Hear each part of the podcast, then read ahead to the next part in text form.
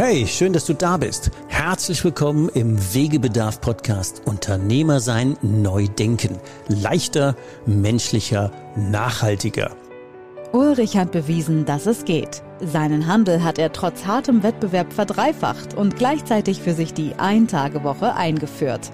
Seit dem erfolgreichen Verkauf seines Unternehmens ist er Wegbegleiter für Unternehmermenschen wie dich, die auch ihre Lebensziele leichter, menschlicher und nachhaltiger erreichen wollen. 100% pragmatisch. Gerne begleite ich auch dich auf deinem Weg. Deinem Weg in die Übernahme, deinem Weg in die Eintagewoche, deinem Weg zur Übergabe oder ganz einfach auf deinem Weg in dein nächstes Wunschlevel. Ich sag's mal so, lieber barfuß am Strand als Anzug im Hamsterrad. Fühl dich eingeladen.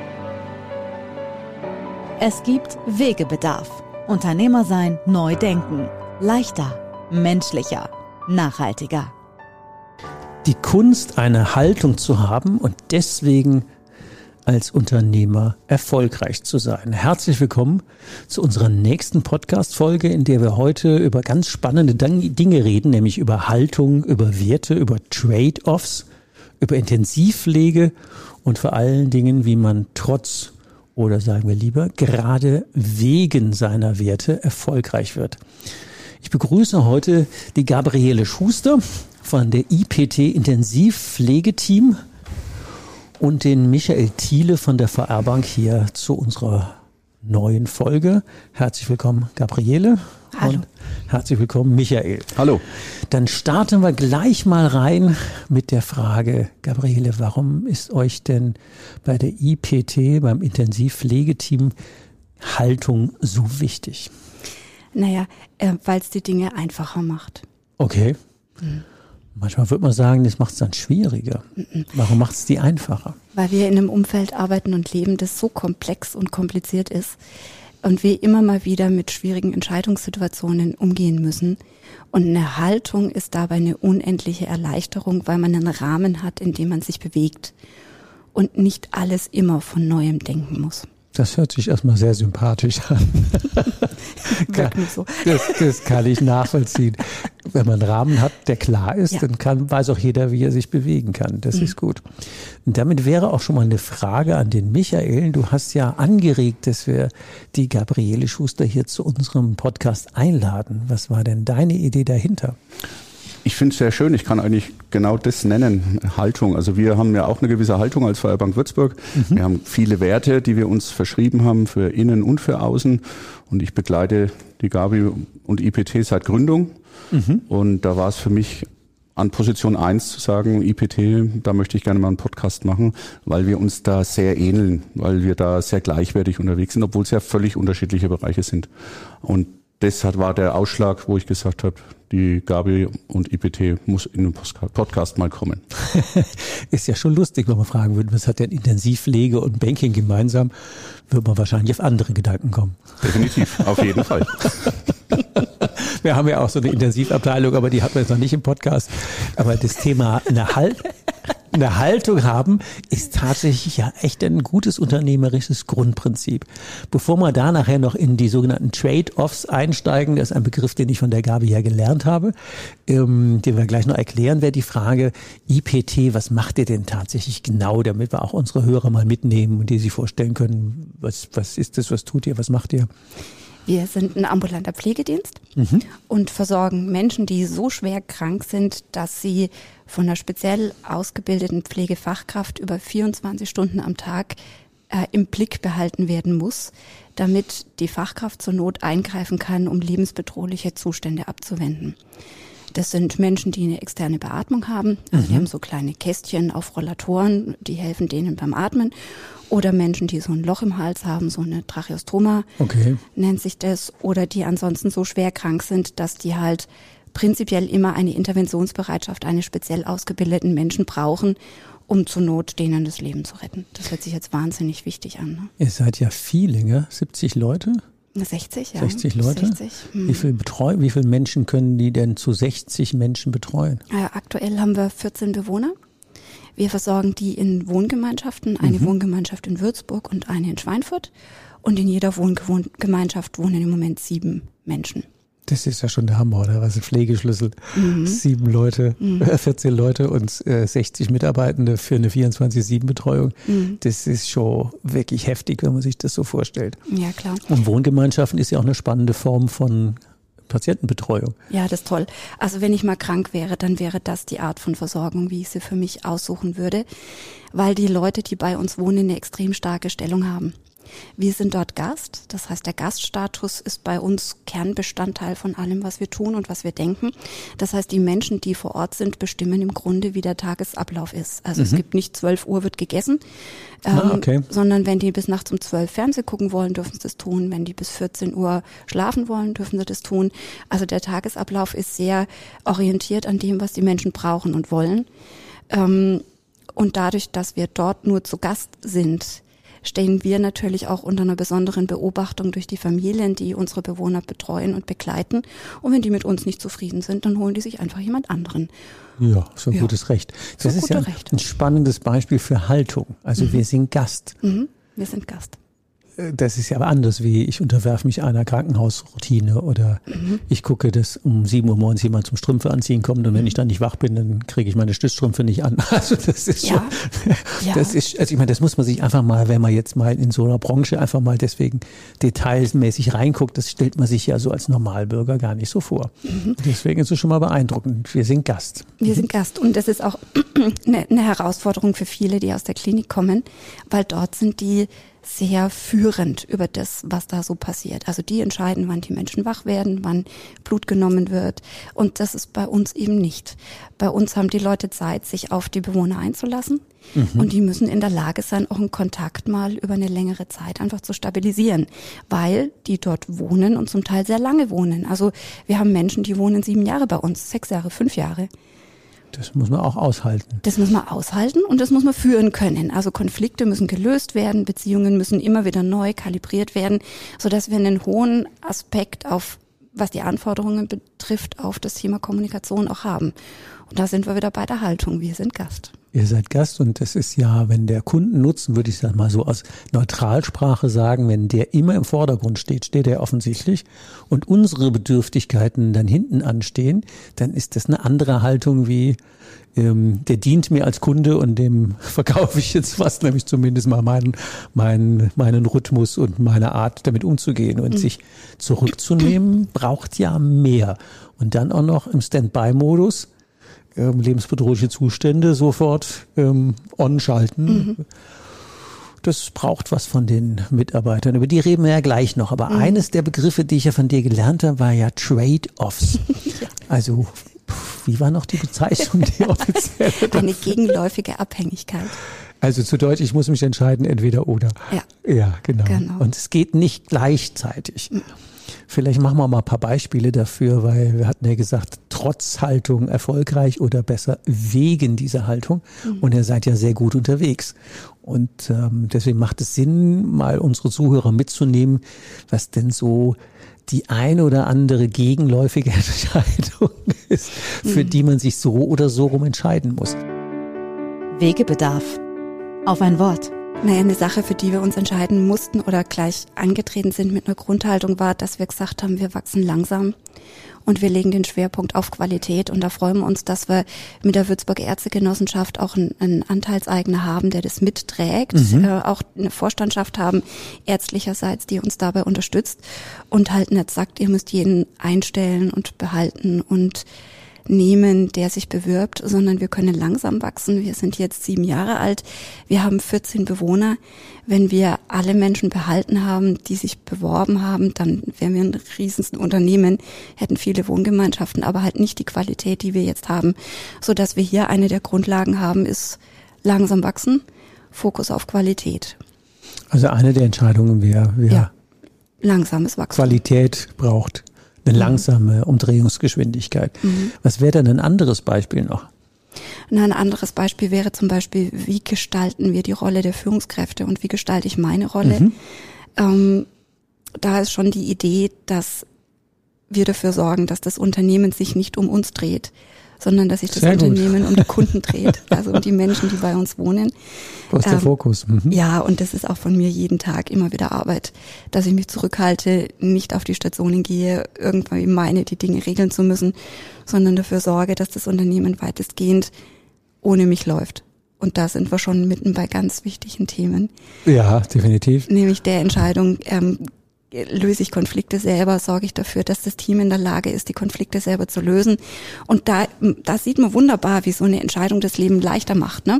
Also wenn wir sagen, wir haben einen, einen, einen Grundlagenansatz, der sagt, das Unternehmen dreht sich nicht um die Chefs, sondern wir drehen uns um den Kunden, dann ist auch relativ klar, dass wir so viel an Kompetenz in die Wohngemeinschaften reinbringen. Wie und möglich. Mhm. Wie möglich und zum Beispiel im Falle von Konflikten dafür sorgen, dass die in der Lage sind, die untereinander zu lösen. Und auch da macht es dann Entscheidungen wieder einfacher. Wir hatten das große Glück, dass wir im letzten Jahr fünf Mediatoren ausbilden konnten mit einer großen Mediatorenausbildung die jetzt alle dabei sind, auch das Mediationszertifikat zu machen und dann eine offizielle Endbestätigung auch dafür zu haben.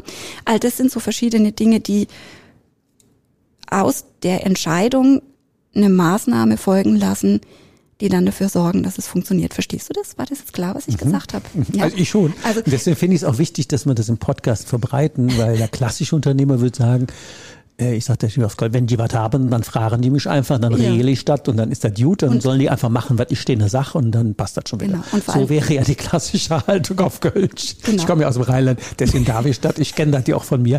Nee, aber das zurück zu delegieren, zu sagen, wenn ihr zwei Stress habt, löst ihr den Mhm. und ganz zur Not holt ihr jemand Dritten, aber lasst mich als Chef da mal raus, weil ihr seid gut genug und kompetent genug und groß genug, ihr könnt es. zumindest als Ziel. Und wenn er mich trotzdem braucht, bin ich da. Aber erstmal ist die Idee, die Dinge so zu regeln, dass wir nicht gebraucht werden.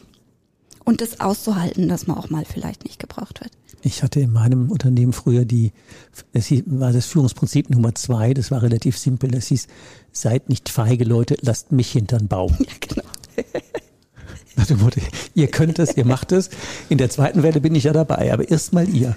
Und ihr macht eure Lernerfahrung und wenn es schief geht, können nämlich, ich hole mir auch jede blutige Nase mit, aber erst in der zweiten Welle. Macht ihr das, ihr könnt es, ihr seid gut genug und deswegen ist das eine extrem gute Haltung. Als Chef sind wir manchmal nicht so wichtig, meistens eher nicht. Ja. Wir sind anders wichtig. Äh, Ich würde, also ähm, es gibt im Tao Te Ching gibt's ähm, einen Vers, der sagt, es gibt drei Sorten von Führungskräften. Den einen Chef kennt jeder, das ist der schlechte Chef, den mag keiner. Den mittelguten Chef, den kennen alle und den mögen alle.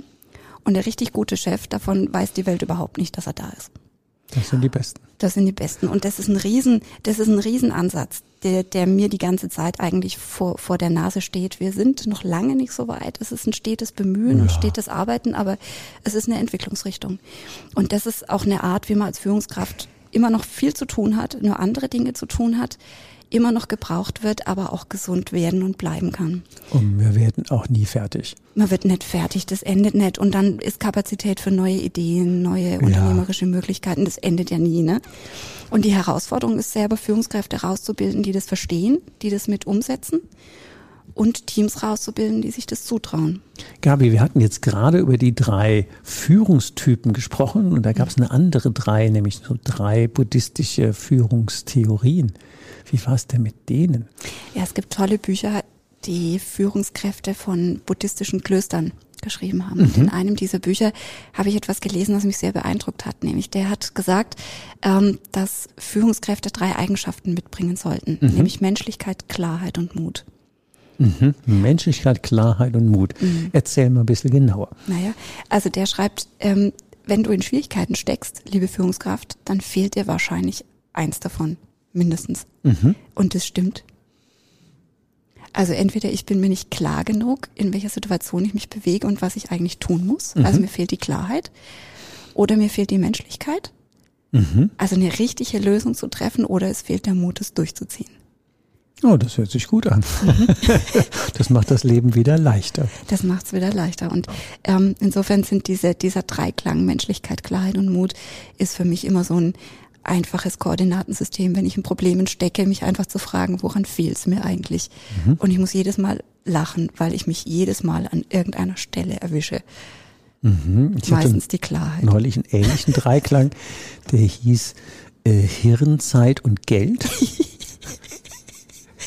Und das heißt, wenn der eins fehlt, äh. zum Beispiel Zeit, dann nutze das Hirn und das Geld für die Zeit. Wenn der Geld fehlt, nutze Zeit und Hirn. Mhm. Und wenn der Hirn fehlt und so weiter. Ja, ja, das ist interessant, weil das ist bei den, bei Menschlichkeit, Klarheit und Mut relativ klar. Du brauchst alles drei. Du brauchst immer drei. Also du kannst nicht eins, du kannst nicht Menschlichkeit durch Klarheit ausgleichen oder Mut durch Menschlichkeit. Das geht nicht. Also um als, als Führungskraft wirksam zu sein, brauchst du alle drei in, in, in einer ähnlichen Ausprägung. Unternehmer sein. Leichter. Menschlicher. Nachhaltiger. Eigentlich müsste man als Führungskraft arbeitslos sein. Eigentlich ja, aber ich glaube, wenn man Führungskraft ist, wird es ja eh nicht langweilig. Man findet andere Bausteine. Und gerade in der Pflege kommen immer wieder von außen Gesetzesänderungen, neue Vorgaben, Schwierigkeiten, Probleme. Also wir langweilen uns dabei nicht. Ganz im Gegenteil. Diese diese Grundhaltung und diese Entscheidungen im Rahmen von Trade-offs ermöglichen es auch dann auf politische Anforderungen zu reagieren. Das geht nicht, wenn ich jeden Tag im Alltagsgeschäft stecke. Ne? Oh, da sollte man noch einen Trade-off noch erwähnen, der im Vorgespräch mir sehr positiv aufgefallen ist. Ihr habt euch ja wenn ich das mal so in meinen Worten zusammenfassen, für Gesundheit und an manchen Stellen gegen mhm. Mehrertrag entschieden. Vielleicht muss man das nochmal explizit erwähnen, weil zum Thema gesetzliche Herausforderungen, die Randbedingungen sind ja eher nicht für gesund machen, sondern für krank halten. Ja, ja. Also wenn wir jeden, der, der zu uns kommt, systematisch im Bett liegen lassen würden, hätten wir volle Betten. Aber wir haben Gott sei Dank anders. Wir sind schon immer angetreten dafür, dass wir die Leute gesund machen mit der Folge, dass wir jetzt eine wunderschöne Entwöhnungsquote haben. Also Entwöhnung bedeutet, dass wir die Menschen entweder von der Beatmung oder von der Trachealkanüle wegbekommen und wieder gesund machen. Die gehen dann in eine häusliche Umgebung nach Hause zurück oder in stationäre Einrichtungen, ähm, so dass wir die wieder fit machen. Das ist der Anspruch, für den wir da sind. Und dadurch leeren sich die Betten auch bei uns mal wieder mit Folgen, dass wir auch eine Delle in der Belegung haben. Und da freuen wir uns total, dass wir Michael und sein Team haben, die dann das halt auch mittragen und sagen, ja, das finden wir gut. Ähm, und dass wir dort auch immer wieder mal einen Ansprechpartner finden, der das mit uns trägt. Das wäre eine spannende Frage zu den KPIs. und wenn, wenn wir messbar machen, wie viele Menschen wir wieder in die eigene Autonomie zurückgebracht mhm. haben, ist das ja ein anderer Ansatz, als wie viel Ertrag haben wir denn aus dem rausgeholt. Mhm. Und das ist jetzt wirklich eine gute Überleitung auf die Banksicht. Michael, wenn da so ein Kunde kommt zu sagen, nee, ich verzichte auf Ertrag, weil ich mache die Leute lieber gesund. was ich ja moralisch erstmal für eine super 1A-Haltung halte. Wie sieht man das denn aus Banksicht? Ich glaube, da muss man ein bisschen ausholen. Also aus Banksicht, da gibt es vielleicht Banken, die sehen es ein bisschen anders als wir. Mm, wir sehen es immer grundsätzlich sehr regional. Wir sind hier angetreten und schon über 100 Jahre, dass wir sagen, wir wollen in der Region fördern. Und es ist Nahversorgung. Also ich bin ja auch im, im Ärzte-, Zahnärzte-, Apothekerbereich viel unterwegs, aber eben auch in der Pflege. Mhm. Und wenn dann so eine Anfrage kommt und solche Gespräche kommt, was macht wir als erstes als Bank? Du schaust erstmal auf die Menschen, die vor dir sitzen. Mhm. Das ist das Allerwichtigste. Super. Ich sage an der Stelle immer, Kredit kommt von Kredere Vertrauen und das wird sich nie ändern. Und wenn du dieses Vertrauen dann gefasst hast, weil du es verstanden hast, was die Menschen machen wollen und wie sie es machen wollen, dann gehst du diesen Weg auch mit und weißt, der ist langfristig. Der muss natürlich auch betriebswirtschaftlich positiv enden am Schluss. Ja, also das Unternehmen muss schwarze Zahlen schreiben, ansonsten funktioniert es langfristig nicht, mhm. aber auf eine faire Art und Weise. Und wir haben jetzt schon viele Themen gerade eben gehört, wo ich bei der ersten Frage gefragt worden bin, warum habe ich denn die IPT ausgewählt? Ja, ich glaube, genau. da wurde vieles jetzt klar, warum ich sie ausgewählt habe, weil wir uns da sehr häufig, obwohl wir völlig verschiedene Themengebiete bearbeiten, ähneln. Und die IPT hat gezeigt, dass sie lernen kann auch, auch lernen musste. Äh, und das ist für uns als Bank auch immer wichtig, wenn reagiert wird. Und reagieren kannst du nur, und die Gabi hat es gerade eben gesagt, wenn du am Ball bist und wenn du nicht in deinem Alltagsstrudel untergehst. Und da war die Aufstellung, so wie es die Gabi gerade beschrieben hat, perfekt. Die IPT kann handeln, wenn es notwendig ist und kann dann auch gegenwirken und dann wirkt sich auch irgendwann wieder auf dem Konto aus und dann kommt man wieder ins Fahrwasser hinein. Als Bank muss man es verstehen, das stimmt. Und es ist eine langfristige Geschichte. Ja, heute heißt es ja alles immer nachhaltig, aber wenn ich gucke, genau, so das Thema kurzfristiger Ertrag gegen langfristig oder dauerhafte Ertragschance, der Bedarf an gesunden Menschen, die sich jetzt von dem Thema autonom atmen können oder sich selber wieder tragen, der ist sicher so groß, dass wir keinen Mangel haben, Leute kurzfristig krank zu halten, nur für ein bisschen Ertrag. Und da ist so eine Haltung und deswegen ist das so wichtig, weil ja ich schätze mal, auch der ein oder andere Hörer glaubt, man müsse schnell irgendwie dem Geld hinterherlaufen, weil wir brauchen es jetzt für die Buchhaltung oder für die Zahlen, andere KPIs. Aber langfristig zu gucken, was wäre denn die, wieder zurück zur Gabi, die Grundhaltung dahinter.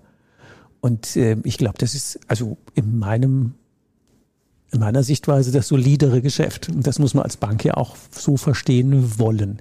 Das war daher ein cooler Ansatz. Verstehen wollen und auch leben. Also das eine ist, man schreibt sich vielleicht auf eine Fahne, lebt es aber nicht, sondern auch in Situationen dann so handeln. Und äh, da kann ich einfach nur sagen, habe ich natürlich auch ich benenne es immer als Autobahn bei der VR Würzburg. Ich kann mit meinen Kundinnen und Kunden wirklich viel nutzen und bin auch sehr selbstständig unterwegs, obwohl ich in einem großen Unternehmen arbeite. Und das ist das Wichtigste eigentlich, dass man dann auch in Situationen zu den Kunden stehen kann, wie die IPT, wo es sagt, ey, im Moment ist irgendwas mal anders als geplant, aber wir gehen den Weg trotzdem gemeinsam weiter und das ist sieben Jahre, über sieben Jahre sehr, sehr gut gelungen. Also da freuen wir uns auch, dass wir die VR-Bank an der Seite haben, weil es ähm, der Michael hat uns damals motiviert, in, die, in diesen Workshop zur gläsernen Bank zu gehen. Ah ja, stimmt, genau. Genau. Da saßen der Dr. Stelzer, mein stellvertretender Geschäftsführer und ich drinnen und haben das erste Mal kapiert, dass eine Bank logisch funktioniert. Ja. Ja. Ich kenne den Workshop ja auch, ich bin ja auch schon dreimal dabei gewesen. Der ist wirklich cool. Aber erzähl mal, wie funktioniert eine Banklogik? Mach mal, mach mal die, die, die Short Version. Die Short Version. Also da gibt es Menschen, die denken tatsächlich mit, die denken sich in eine, in ein Unternehmermodell rein. Ja. Die rechnen echt nach. Die sagen auch, wenn man Dreh irgendwo in den Zahlen drinnen hat, ähm, und sprechen mit einem. Die stolpern also, da drüber, wenn sie Die stolpern da drüber. Ja, genau. Damit ist es auch eine Hilfe für einen. Die denken mit. Ähm, und man kann transparent sein, auch wenn es Probleme gibt. Und das ist schon echt wenn, wenn die wert. Haltung der Bank stimmt schon. Wenn die Haltung der Bank stimmt schon. Dann kann man transparent sein, dann muss man das auch. Genau. Also da gibt es zwei Voraussetzungen. Transparenz geht ja tatsächlich nur, wenn man es sich leisten kann. Also ja. die Bank würde ja auch sagen, Leute, ihr geht morgen pleite, wir machen euch dicht, das ist auch völlig okay. Das ist die Geschichte mit Gredere. Also wenn wir anfangen würden, die Bank jetzt zu hintergehen, Schwierigkeiten zu haben, ohne die zu kommunizieren, dann ist das auch völlig in Ordnung. Man hat uns Geld anvertraut. Ja. Insofern haben wir auch die Verantwortung, damit einfach vernünftig umzugehen.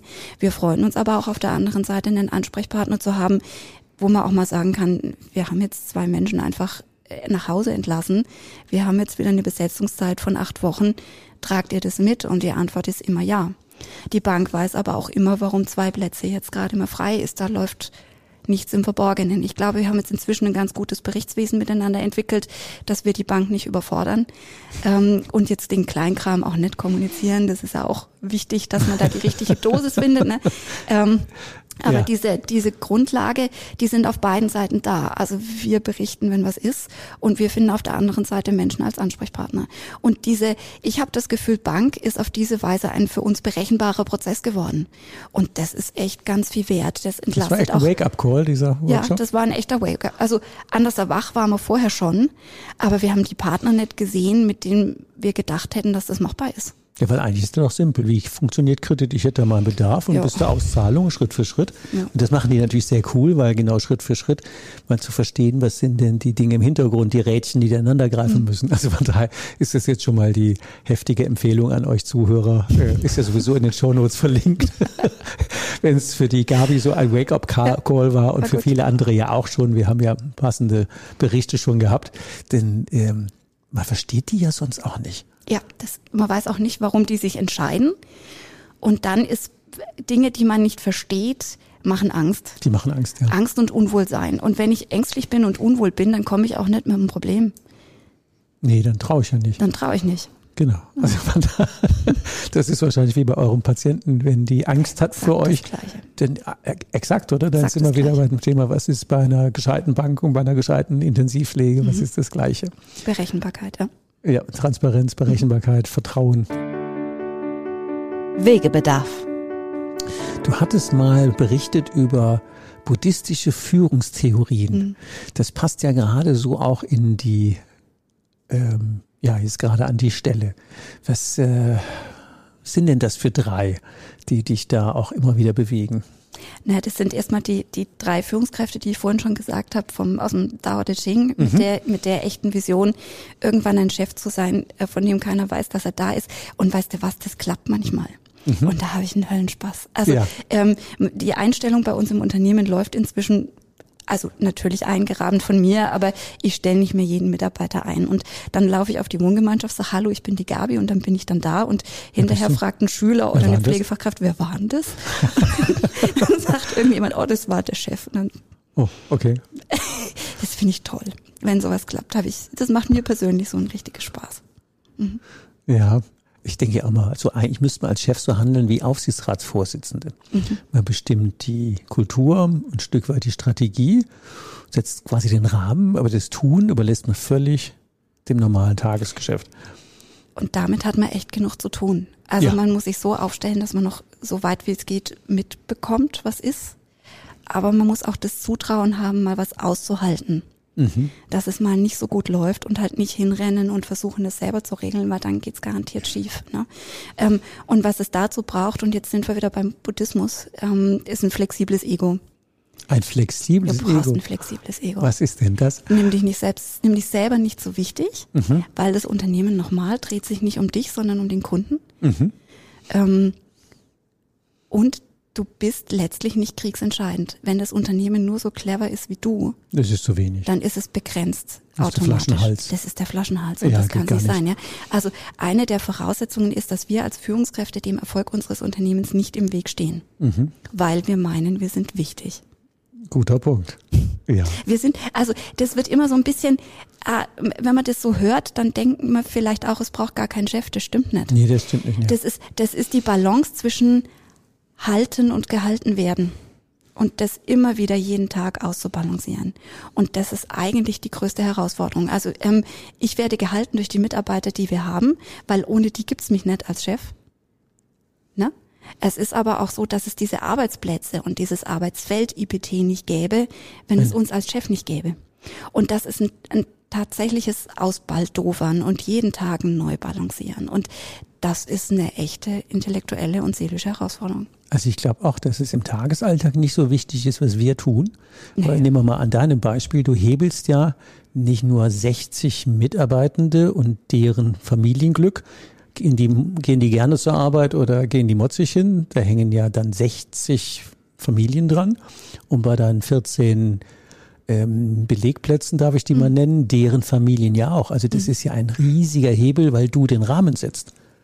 Und da kann man es wichtig genug nehmen, aber man muss das nicht jeden Tag raushängen lassen. Also ich sehe es anders. Der Rahmen wird nicht durch, durch mich, also ich versuche mitzudenken. Ich habe aber auch tolle Leute, die mir Gott sei Dank sagen, was sie denken. Weißt du? Und gemeinsam sind wir mehr als jeder einzelne von uns in Summe. Das ist ein guter Punkt, ja. Und das ist was ganz Tolles, was wir da jetzt in den sieben Jahren geschaffen haben. Und das geht nicht alleine. Das geht nur, wenn du Menschen um dich rum hast, die trauen zu sagen, was sie denken, die sich auch trauen zu sagen, wenn man die Dinge schlecht macht und einen rausstoppt, auch mal was annehmen, einen neuen Gedanken und wenn man Dinge zusammenschmeißen kann. Also es, ich freue mich total, dass wir jetzt mit diesem Unternehmen etwas haben, wo wir alle eingebunden sind und letztlich zusammen mehr sind als die Summe unserer Teile. Das ist ein guter Punkt. Wenn wir in der Medizin gucken, das sogenannte Chefarzt-Syndrom. Je, je weißer die Kittel werden nach oben, desto weniger Feedback kriegen die ja und die leben dann in der eigenen Welt völlig feedbackfrei, zumindest von Negativen. Die kommen dann Hooverkraftmäßig durch die Gänge geflogen mit wehenden Kitteln. Oh, Ja. Ich habe ja auch mal Medizin studiert, zumindest mal drei Semester und habe nach vier Wochen Krankenpflegepraktikum festgestellt, nee, Facharzt werde ich nie, sonst muss ich ja fünf Jahre ins Krankenhaus. Das halte ich nicht aus. Das, also deswegen diese Hoverkraftartige Bewegung von Chefärzten durch die Gänge, quasi losgelöst von der Erde. Sorry, wenn ich da lästere. Aber gen genau deswegen ist es so wichtig, den Punkt, den du gesagt hast. Also das, ähm, dieses, diese gegenseitige Balance und ähm, Leute zu haben, die groß genug sind, einem Feedback zu geben und die Kultur zu haben, sich zu trauen. Genau. Und den Chef, der das auch noch mit offenen Ohren, fast nicht gesagt, offenem Herzen annimmt. Genau. Und ein paar klare Regeln, die nicht fallen. Zum Beispiel, dass wir freundlich sind, dass wir anständig miteinander umgehen, dass wir auch Leute, die Schwierigkeiten haben, immer noch anständig behandeln. Ne? Also dieses, dieses gemeinsam etwas bauen, aber innerhalb trotzdem klarer Regeln. Das ist fast wie bei Kindern. War zwar scheiße, aber ich liebe dich trotzdem. Ja, also der, der Vergleich mit Kindern ist immer ein bisschen schwierig, weil er Leute schwach stellt. Nee, mach, wollen wir nicht. Ne? Nee. Äh, weißt du, das, das ist Mhm. so, das hat so ein bisschen so einen Haken. Ähm, Ich meinte eher das große Herz dahinter, dass wir Dinge durchgehen lassen und sie trotzdem lieben. Also nicht, um sie schwach zu stellen, sondern äh, wir lieben sie, egal wie sie sind. ja, Ja, so war das gemeint. Das andere ist kein gutes, tatsächlich, das wäre keine gute Haltung, die schwach zu stellen. Mhm. das, Nee, da muss man aufpassen. Das, das, das Mhm. kenne ich so, da, da, das kenne ich aus ganz vielen anderen Bereichen. Also ich habe auch schon Menschen getroffen, die ihre Mitarbeiter als Schäfchen bezeichnet haben. Da krieg ich Pickel. Ja, du, das geht, das, ne? Also Ja. wir sind mit, wir sind mit starken Leuten zusammen, die, die Große Leute, starke Leute sind gut. große Leute, starke Leute, die, Mhm. die Dinge machen und Dinge sagen, oft recht haben, oft auch nicht, gilt auch für mich. Mhm. Und die setzen sich zusammen und schaffen etwas Gemeinsames im Rahmen von klaren, auch einfach im Wertesystem hinterlegten Vorgaben, die auch nicht fallen. Also, und da sind wir wieder bei den Trade-offs, ne? Die musst du entscheiden, die kannst du nicht ausbalancieren. Manchmal musst du jemandem sagen, dass er etwas anders machen muss. Und dann gibt's diesen Wert der Freundlichkeit. Und egal wie wütend du bist, du gehst hin und bist freundlich. Und solange du nicht freundlich sein kannst, führst du das Gespräch nicht. Guter Punkt. Ja, und da haben wir an ganz vielen, viel kleineren, als es manchmal so, so gedacht wird, Stellschrauben, einfach den, Aus, den, den Einfluss unserer Trade-offs. Und eines der, der ersten Werte, die wir formuliert haben, ist die Aussage, wir sind freundlich. Und wenn der ganze Schnee verbrennt. Auch, weißt du, auch wenn ich jemandem mal sagen muss, dass er jemand, dass, dass, dass er etwas anderes machen muss. Mhm. Und genauso hätte ich gerne, dass man mir freundlich sagt, wenn ich was anderes machen muss, weil dann kann ich es annehmen. Aber bei euch hängen ja ganze Leben dran, ob ich es richtig oder falsch mache. Das ist ja nicht nur ein bisschen Geld verbrannt, sondern da geht Ja. ganz zur Not jemand Ja, ja, über den Jordan. ja, ja. Also das, ähm, Mhm. da ist das Eis schon dünn. Definitiv. Wenn es dumm läuft, ja. Genau. Gibt es noch andere Werte, die ihr habt, so ähnlich wie wir sind grundsätzlich immer freundlich? Wir machen Patienten gesund. Das war der zweite, genau. Das ist definitiv der zweite. Und wir machen einfach gute Arbeit. wir machen einfach gute Wir machen Arbeit. einfach gute Arbeit, ja. Also wir, Das ist ja so herrlich simpel, ja, genau. Ja, ja, Super gut. Wir machen einfach gute Arbeit. ja, es ist, reicht, aber drunter fliegen wir auch nicht. Ja, das sind ja so, so, ich sag mal, so herzerfrischend leichte Sachen. Deswegen ist es auch gut, dass wir die im Podcast einfach mal in die Welt tragen, weil ich glaube, viele Menschen machen sich an manchen Stellen das Leben viel zu schwer, weil sie es zu kompliziert machen. Und so ein Ding wie, wir machen einfach eine gute Arbeit. Ja, Ja. bitte. Das geht ja für jeden Handwerksbetrieb, für jeden, egal was. Ähm, einfach eine gute Arbeit abgeben. Kann man ja mal stolz nach Hause gehen. Das macht ja menschlich auch einen Unterschied. Das macht menschlich einige Unterschiede. Das setzt aber auch, das, hm, weißt du, ich find's gut, wenn die Dinge leicht sind. Dann kann man sie leichter machen und einfacher machen. Ne? ähm, und trotzdem ist es immer wieder ein Orientierungspunkt. Wir fallen manchmal von der Qualität ab, manchmal gelingen uns Dinge nicht mehr so gut. Dann reißen wir uns zusammen und gucken, dass wir wieder einfach gute Arbeit machen. Und wir sparen uns den Schnickschnack, weil wir sind nicht wichtig. Also wir sind schon wichtig, aber es dreht sich nicht um uns. Verstehst du? Und da sind wir wieder bei dem Ursprung. Das Unternehmen dreht sich um den Kunden und nicht um uns. Es würden ja ganz viele Unternehmer sagen, ja, aber es gibt doch gar keine guten Leute mehr und der Markt ist doch leer und Fachkräfte. Ey, genau, die Antwort hätte ich gerne. Das ist natürlich holy Bullshit, darf man vielleicht nicht so laut sagen. Aber natürlich, die guten Leute arbeiten halt nur woanders. ähm, das war eine kleine Klatsche verteilen. Ähm, Warum macht es so einen riesen Unterschied? Warum findet ihr die richtigen Leute, die ihr braucht? Wie geht euer Onboarding? Wie geht euer Recruiting, wie das so schön heißt? Wie findet ihr denn die für euch passenden Leute und wie holt ihr die an Bord? Also wir haben eine, wir sind jetzt sieben Jahre alt. Das heißt, wir haben auch viele Menschen, die haben sich bei uns entschieden, nicht, nicht zu bleiben. Klar. Oder wir haben uns entschieden, dass die nicht bleiben. Inzwischen haben wir Teams auf den Wohngemeinschaften, die so weit da sind, dass die verstanden haben, was uns am Herzen liegt und wie wir sind. Und auch dieses, wie wir sind, für sich definieren, dass inzwischen die Menschen kommen und entweder bleiben oder kommen und schnell gehen. Also wir haben ein ganz starkes Einarbeitungsteam. Das ist relativ polar. Ja, das, das ist für mich bedeutet das, was das, was du polar nennst, ist für mich die Klarheit. genau. Es ist einfach klar, wie wir mit unseren Bewohnern umgehen. Es ist klar, wie wir wollen, dass wir miteinander umgehen. Ähm, und wenn da einer nicht reinpasst, also wenn er Schwierigkeiten hat, sich an die Hygieneregeln zu halten, zum Beispiel, das, Hygiene ist bei uns ein Riesenthema. Ähm, einfach weil wir schwerst Kranke haben. Ne? Geht ähm, alles gar nicht, ja klar. Das geht nicht. Und wenn sich da einer nicht an die Hygiene hält, dann wird er so lange darauf hingewiesen, bis er entweder einfach mitschert und es für sich übernimmt oder uns dann halt verlässt. So dass wir jetzt soweit sind, dass die Teams das für sich vor Ort Gott sei Dank selber regeln. Und da bin ich totstolz drauf, dass das Mhm, jetzt so klappt, Recht. dass wir die Klarheit so auf die Station bekommen haben. Ähm, und ich glaube tatsächlich, dass wir verdammt viele gute Pflegekräfte da draußen haben. Also fast jeder einzelne von denen hat mindestens ein bis zwei Talente. Bestimmt. Wenn wir, und das ist etwas, was ich uns vorwerfe, wir haben viele verloren, wo wir möglicherweise auch Fehler gemacht haben. Also bei vielen würde ich gern nochmal die Zeit zurückdrehen, mit der Erfahrung jetzt nochmal an diese Führungsaufgabe gehen, die wir damals hatten, als sich die Menschen bei uns beworben haben und gekommen sind. Ich glaube, jede Pflegefachkraft und jeder Mitarbeiter, der da in der Pflege arbeitet, kann mindestens ein bis zwei Dinge richtig gut. Die Herausforderung für uns als Chefs ist es, das möglich zu machen. Wir brauchen eine gewisse Compliance, wir brauchen ein gewisses Verständnis. Es ist aber auch unsere Aufgabe, sicherzustellen, dass das rüberkommt und Methoden zu entwickeln, wie das wirksam ist. Also wir müssen als Führungsteam wirksam sein. Und da sind wir für uns als, als ähm, Unternehmen noch lange nicht am Ende. Wirksame Führungsinstrumente hinzustellen, die einfach die Wirkung zeigen, die wir haben wollen, nämlich dass Menschen zu uns kommen und das, was sie können, noch besser am Bewohner auspacken können. Verstehst du, was ich meine? Und ich glaube, da haben wir, sind wir haben eine riesen Lernkurve. Michael hat gesagt, wir haben viel gelernt. Wir haben brutal viel gelernt über Dinge, die wir falsch gemacht haben, über Sachen, die gut gelaufen sind, die wir dann ausbauen konnten. Aber mit der Frage, wie kriegen wir eine wirksame Führung noch mehr hin an die Leute, die neu zu uns kommen, das sind wir noch lange nicht am Ende unserer Entwicklung. Ja. Aber zu deiner Frage, wo sind die ganzen guten Leute? Die stecken alle überall, wo Menschen versorgt werden. Und die Ja. können alle was. Und es ist Natürlich. die Aufgabe der Führungsteams, nicht nur bei uns, sondern auch da draußen sicherzustellen, dass das auf die Straße kommt. Und bei ganz vielen, würde ich es einfach mal im Laienverdacht sagen, fehlt einfach das gehörige Maße an Wertschätzung. Ja. Die haben alle Talente, die Ja. ähm, Die haben alle Talente. Man muss aber auch sagen, an vielen Stellen sind die Bedingungen so mies, wenn du 1 zu 80 pflegst. Da rennst du. Da kannst Das du kann man noch, nicht schaffen. Da rennst du, da kannst du noch so talentiert sein, wie du willst. Das sind einfach unfaire Bedingungen. Und da sind die Anforderungen an die Führungskräfte auch unmöglich gesetzt. Also 1 zu 80 eine Fachkraft, ein Azubi.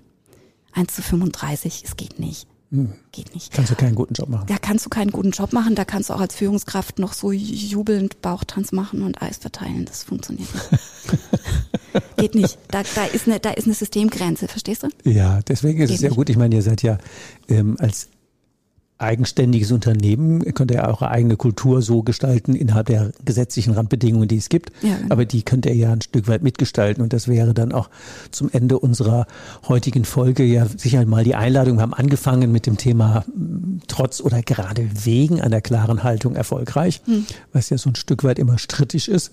Ähm, und diese Trade-offs, äh, ganz klare ähm, Grundregeln zu haben. Was würdest du denn Unternehmern, jetzt unseren Zuhörern mit auf den Weg geben und noch so finale drei Tipps, wenn man sagen, ja, wir haben jetzt noch keine Pflege, aber wir haben ein anderes Unternehmen. Was wären denn so Tipps zum Thema Haltung und Erfolg, die du mitgeben würdest? Wegebedarf. Drei Tipps für dich. Tipp Nummer eins wäre, schaut einfach gut hin, wo ihr noch was entscheiden müsst. Also wo fehlt es euch noch an Klarheit? Eine brutale Frage. Ja, Das ist eine echt brutale Frage. Das stimmt. Ja, das ist echt, ja. Tipp Nummer zwei, nimm dich ernst, aber nicht allzu sehr. Humor schadet nicht. ah ja, genau. Ne? Stimmt. Genau. Ähm, und die dritte Sache ist eigentlich ganz einfach, aber in seiner Konsequenz auch, ja, wie soll ich denn sagen, Folge, Folge, Folge richtig. Stell einfach sicher, dass sich dein Unternehmen nicht um dich dreht, sondern um die Kundschaft. Und auch das in aller Konsequenz. Das in aller Konsequenz. Sehr schönes Schlusswort. Ich sage ganz herzlichen Dank und ja, freue mich, wenn ihr bei der nächsten Folge wieder dabei seid, ordentlich zuschalten, gerne weiterempfehlen und natürlich, wir haben es ja gelernt, der Game Changer, die Gläserle Bank, der Workshop, wie ticken die eigentlich, dass man sich darauf einlassen, Transparenz und Haltung auch da der Bank gegenüber und ähm, deine drei Tipps im, im Gehörgang ordentlich reflektieren und umsetzen. Herzlichen Dank fürs wieder da zuschalten und bis zur nächsten Folge. Macht's gut. Du hast noch mehr Wegebedarf? Was brauchst du, um dein Unternehmersein leichter, menschlicher und nachhaltiger zu gestalten? Abonniere unseren Podcast, um keine Folge mehr zu verpassen. Denke bitte an eine ehrliche Bewertung der Folge und leite den Podcast gerne an andere Unternehmermenschen weiter, damit sie auch von den Tipps und Ideen profitieren. Magst du mehr von Ulrich haben? Ihn live erleben? Melde dich gerne, wenn du Ulrich für dich als Coach oder Mentor gewinnen magst. Oder wenn du ihn als Speaker, Moderator oder Trainer zu deiner nächsten Veranstaltung einladen magst, um von seinen pragmatischen Out-of-the-Box-Impulsen zu profitieren. Von Unternehmer zu Unternehmer. Auf Augenhöhe. Nutze mich gerne für deinen individuellen Weg als Mentor und schließe dich gerne eine unserer Hike und Strike Jahresgruppen für Unternehmermenschen an. Du kennst ja mein Motto, lieber barfuß am Strand als Anzug im Hamsterrad.